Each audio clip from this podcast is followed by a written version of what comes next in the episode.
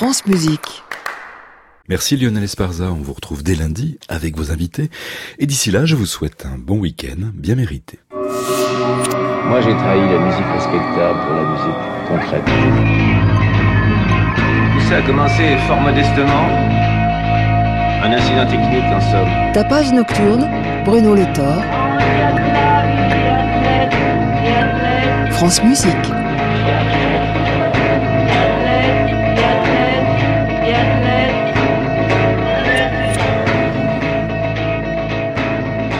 Recevrons dans ce tapage nocturne la compositrice Keiko Deveau, compositrice en résidence au Nouvel Ensemble Moderne de Montréal.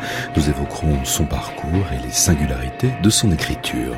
Mais je vous propose d'ouvrir cette émission avec une madeleine sonore percussive datée de 2009. Cette œuvre de Jesus Rueda, baptisée Pocket Paradise, explore dans sa première partie les sons corporels d'un percussionniste. Né en 1961, Jesus Rueda appartient à la génération des compositeurs espagnols qui s'est affranchi d'un certain héritage pour développer un langage qui ne rechigne pas à travailler sur des ressources et des matériaux simples. Il fonde le groupe Musica Presente, un conglomérat multidisciplinaire où les artistes s'unissent pour dialoguer, travailler et créer. Naîtra de ce collectif de nombreuses œuvres qui rencontreront un nouveau public, curieux de ces rencontres baroques qui oscillent entre art plastique et musique. Je vous propose d'entrer dans l'univers de Jesus Rueda avec le premier mouvement de Pocket Paradise pour six percussionnistes, une œuvre composée entre 2006 et 2008, interprétée par l'ensemble Jumming sous la direction de Miguel Bernat.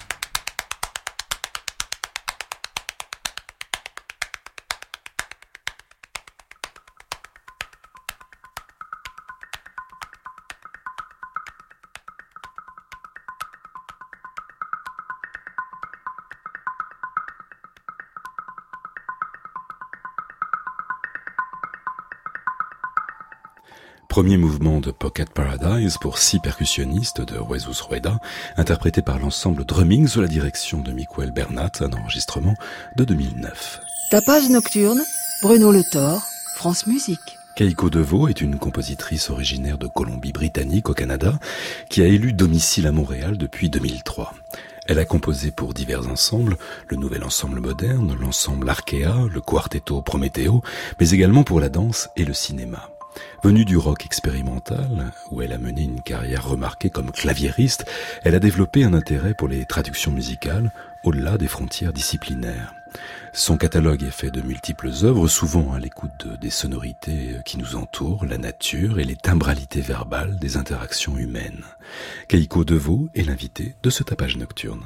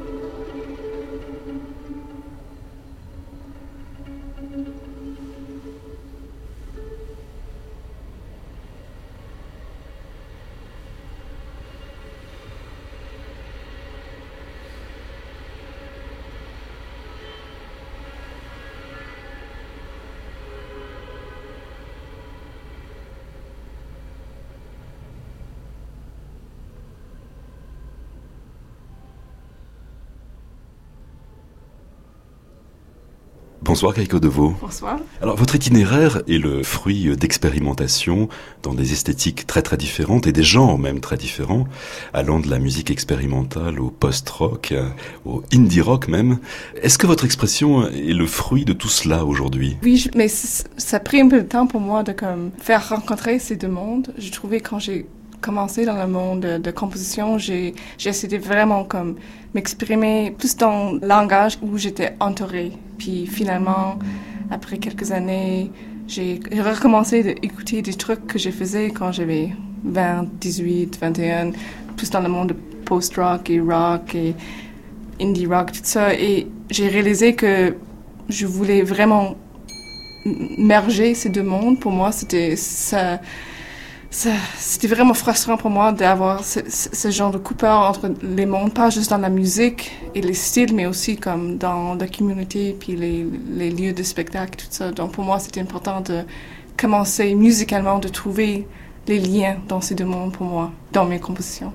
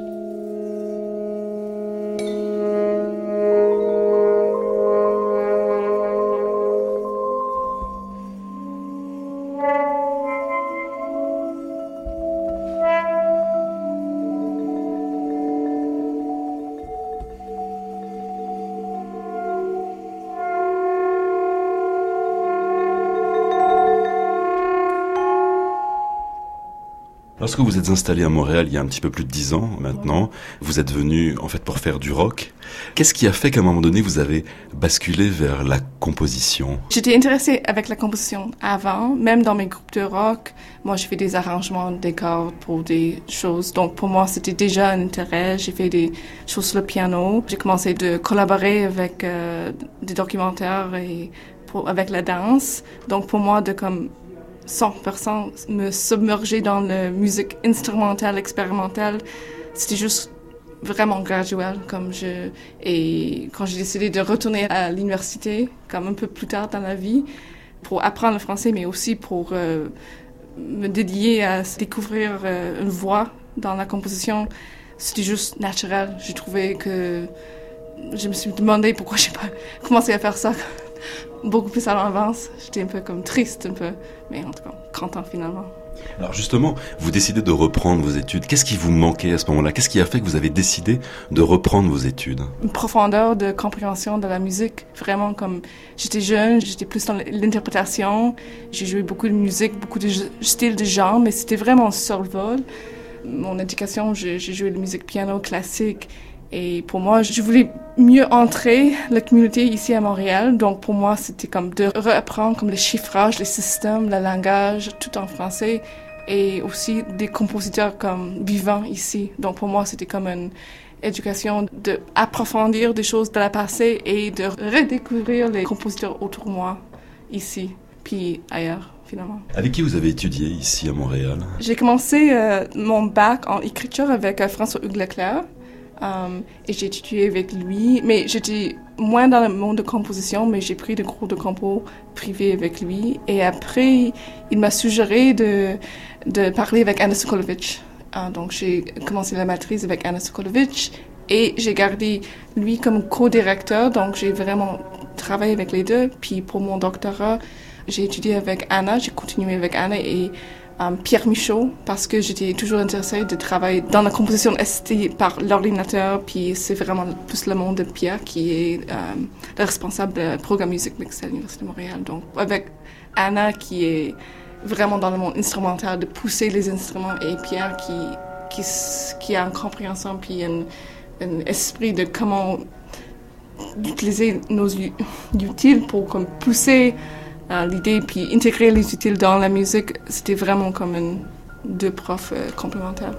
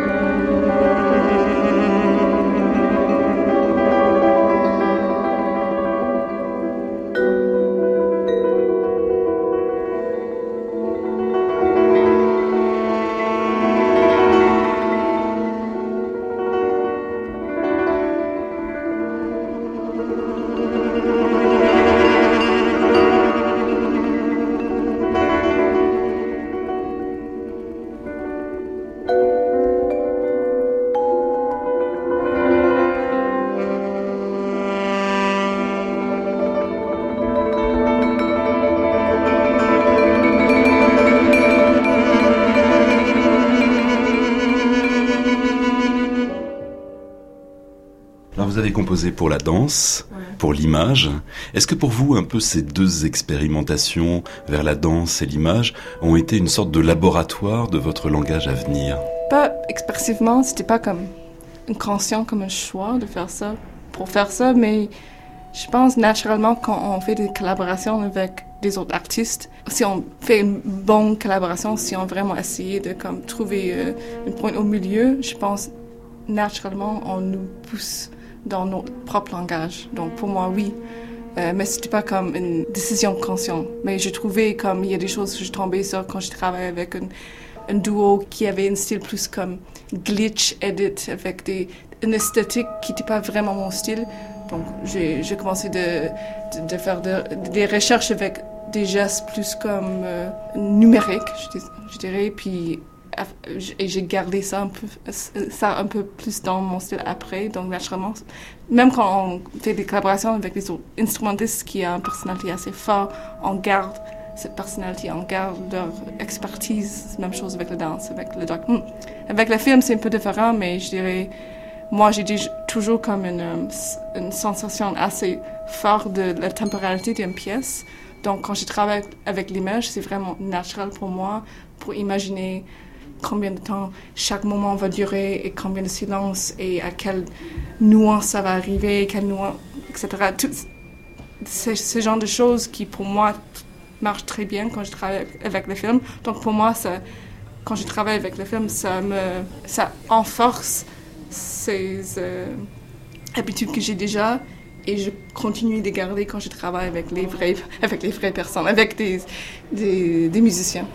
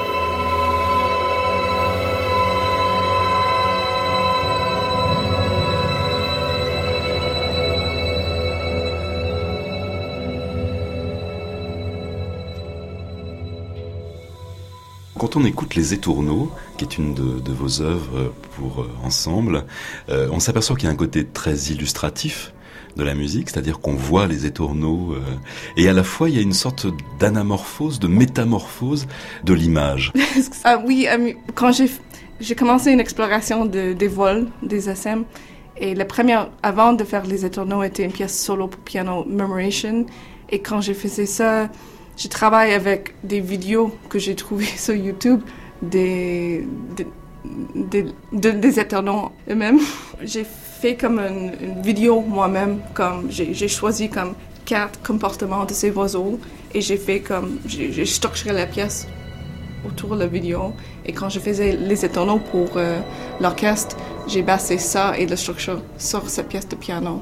Donc j'ai choisi quatre formes, quatre gestes que le oiseau fait et, euh, ouais, c'était vraiment pour moi, c'était comme j'ai imaginé le temps, je dirige dans l'air et je, je, je, je, dessine comme des lignes sur la partition quand je, je veux que quelque chose change. Donc c'est vraiment comme important pour moi d'imaginer le geste dans le temps avant de commencer l'écriture musicale.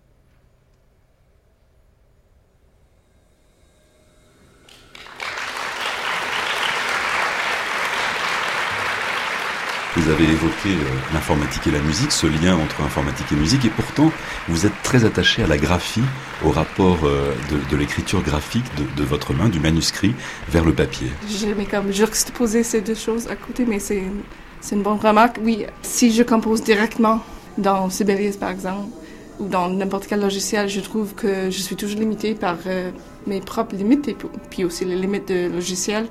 Et des fois, quand je me bats contre juste, c'est un peu plate, mais juste comme mes limites, comme si je sais pas comment faire quelque chose, trouver un geste ou trouver un symbole, des fois, je, je, choisis comme le chemin le plus facile et ça, c'est pas bon. Donc, quand j'ai trouvé, je, pense que j'ai fait une composition où j'ai commencé tout de suite dans le logiciel et j'étais comme, ça me faisait peur, donc après ça, j'étais toujours, toujours, toujours pas fan. Même si c'est juste graphique, même si si, si je suis vraiment pressée pour le temps, je commence avec un graphique, puis après, directement dans le logiciel, mais souvent je fais trois étapes.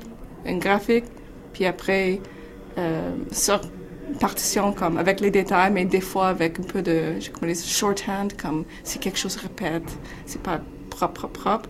Puis après le logiciel. Pour moi, c'est juste une façon de comme imaginer des choses où j'ai moins de contrôle. Je veux toujours avoir un peu de risque Donc, quand j'écris avec les crayons et, et sur papier, je peux imaginer et je peux prendre plus de risques que quand j'utilise les sons dans l'ordi, quand si je travaille avec les sons dans logique. Pour moi, ça c'est inutile pour expérimenter, pour trouver des gestes, des textures, des, pour, pour superposer des sons peut-être différents que je n'ai pas l'imagination de faire sur papier. Mais quand ça arrive pour le, le, structure et pour la temporalité des pièces, il faut que ça, je fais ça par main. Je ne sais pas si ça va changer dans le futur, mais à ce moment, ça, ça, ça marche bien, même si c'est plus lent. Vous dites, j'ai lu un entretien avec vous, vous disiez que vous étiez très attaché au geste instrumental et à la forme.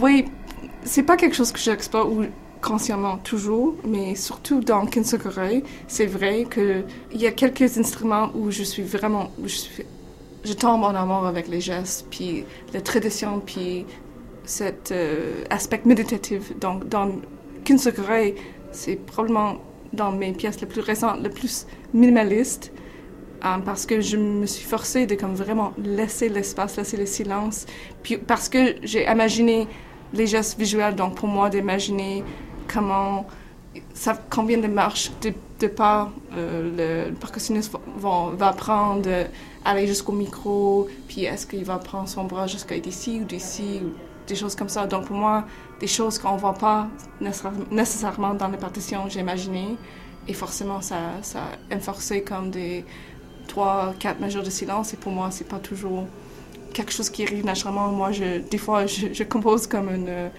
quelqu'un dans musique rock and roll, il y a toujours un pulse, toujours quelque chose. Et des fois, c'est difficile pour moi de briser cette euh, moteur, même si, quand c'est pas un moteur rythmique, quand c'est un moteur de texture, quand c'est un moteur de, euh, de, ouais, de texture. Donc pour moi, Kinsukurai, c'était vraiment comme un exercice de briser ça et d'explorer plus ces gestes euh, des, des musiciens, des, de les musiciens.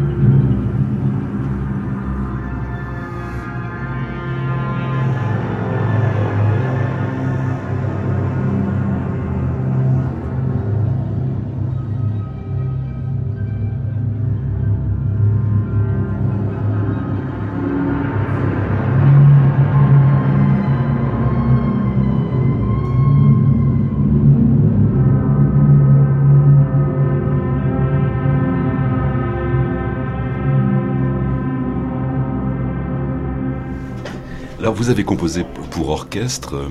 Qu'est-ce qui vous attire dans cette nomenclature dans l'orchestre?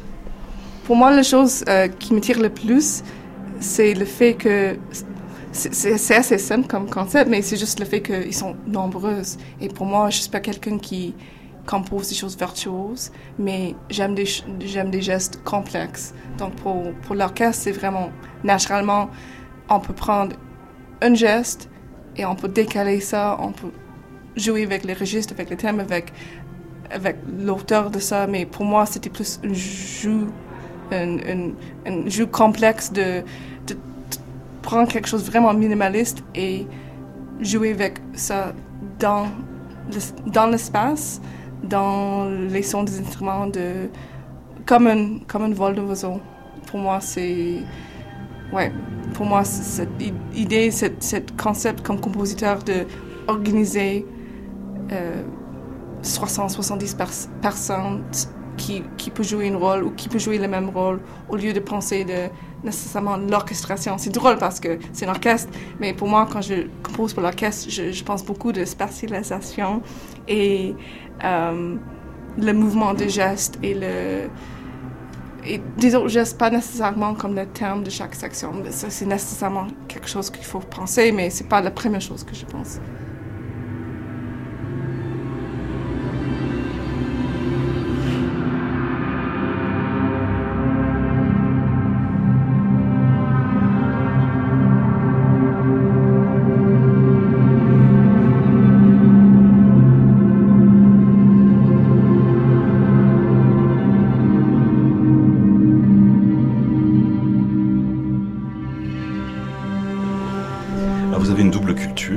Qu'est-ce qui reste de cette double culture dans votre écriture? Une culture asiatique, ah. culture américaine, nord-américaine.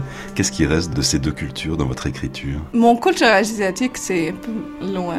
Je suis troisième génération. Et la seule fois que j'ai exploré ça vraiment dans la musique était dans Kinsukurei. C'est quelque chose, honnêtement, que je résiste à explorer trop euh, directement parce que des fois, on peut vraiment être, euh, comment dire ça en français, pigeonholed comme si on est visuellement comme asiatique ou d'un pays spécifique, tout le monde veut qu'on explore des fois des choses de ce pays ou les instruments de ce pays. Rien qu'en ça, c'est incroyable quand quelqu'un fait ça et fait ça bien. Mais pour moi, quand j'étais jeune, écouté comme Debussy, puis Def Leppard, puis des autres choses. Donc pour moi, quand je cherche pour l'inspiration, c'est, c'est un peu loin de ce monde. Mais les bols, par exemple, que j'ai utilisés dans Kinsukurei étaient comme les bols que ma, grand-mère avait dans la maison. Donc j'ai quelques liens que c'est sûr que dans le futur, je vais tomber dans une, histoire de, mon enfance, d'un objet ou quelque chose où je vais explorer ça plus. Mais c'est pas comme une vue, c'est pas quelque chose que j'ai pensé de ça. Et mon autre côté, c'est en fait, c'est français. Mon père était français et à perte de vue, c'était une pièce que j'ai écrite pour lui. Donc, c'est pas une exploration de cette au côté, mais c'est une exploration de son adoration de Beethoven, puis de quelques compositeurs assez fameux, puis traditionnels, et mon adolescence et exploration dans le monde de rock et indie rock. Donc, j'ai exploré cette juxtaposition de ces inspirations et mes inspirations en même temps dans sa pièce.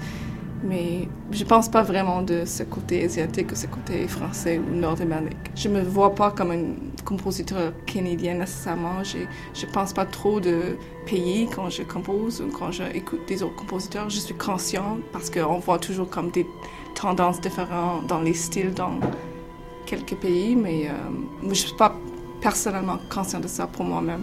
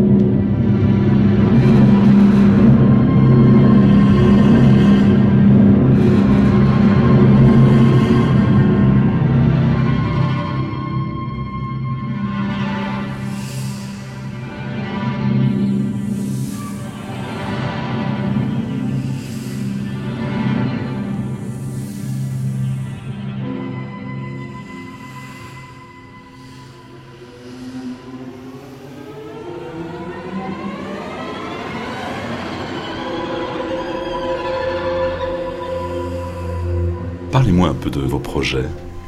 Euh, maintenant, je travaille sur un euh, trio pour piano, violon et violoncelle pour Trio Fibonacci qui va jouer en avril ici à Montréal, à Salbourgie. Et euh, c'est pour un programme ils ont créé tous à leur bras.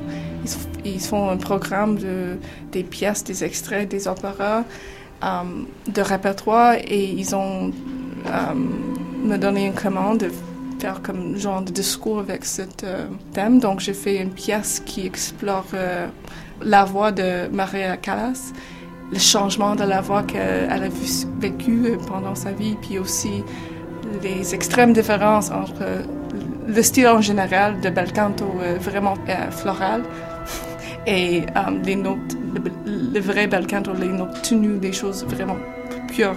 Et je, donc, moi, j'ai comme amassé en plein des critiques des personnes qui décrivent la voix d'elle et aussi juste en général cette technique de bel canto et en utilisant vraiment les adjectifs des mots, des descriptions dans le texte, euh, j'ai créé comme des gestes dans ce trio pour vraiment aller loin. Donc c'est vraiment comme un zoom in, zoom out où j'imagine, je prends une note, un vibrato large et j'explore ça et comment je peux réimaginer cette note tenue par une personne dans une voix, mais parmi trois personnes. Donc, donc c'est comme une exploration de cette technique vraiment traditionnelle, classique, euh, que j'explore euh, comme dans un microscope, un peu. Vous avez encore cité le geste à l'instant. Oui, oui. Mais euh, c'est.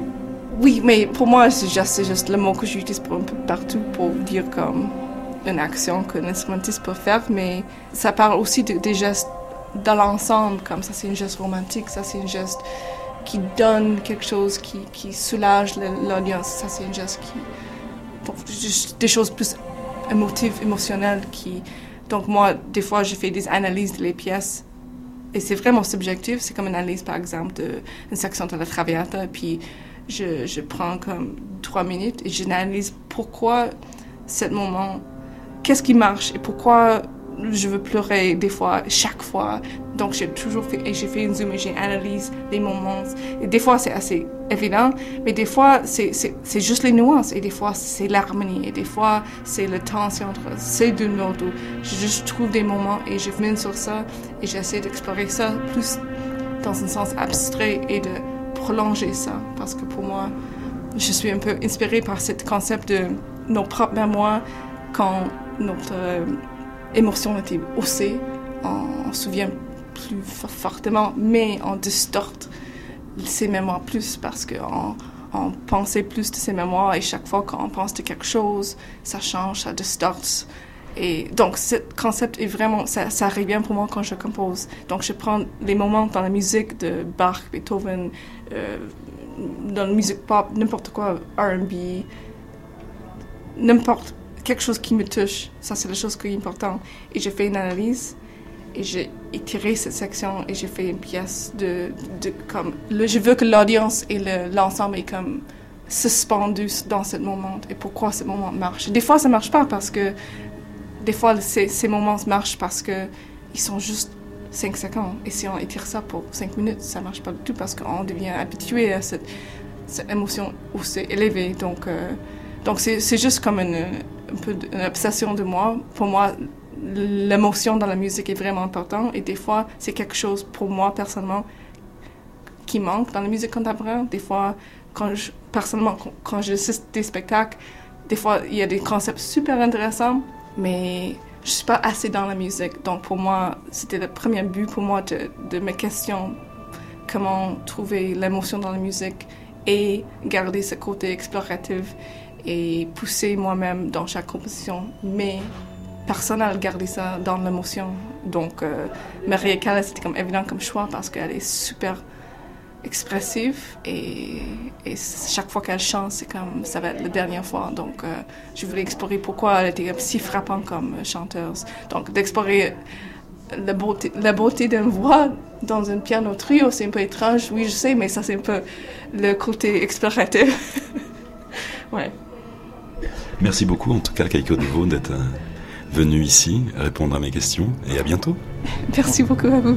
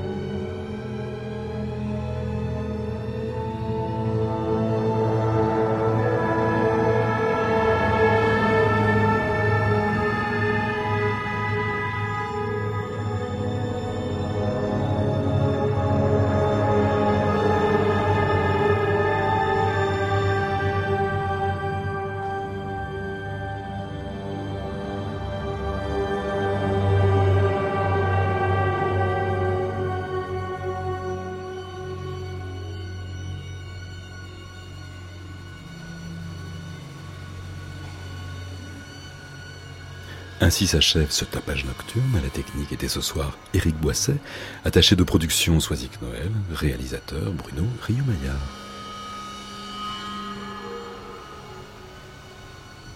Il est temps maintenant de retrouver Création mondiale, une émission d'Anne Montaron. À réécouter sur francemusique.fr.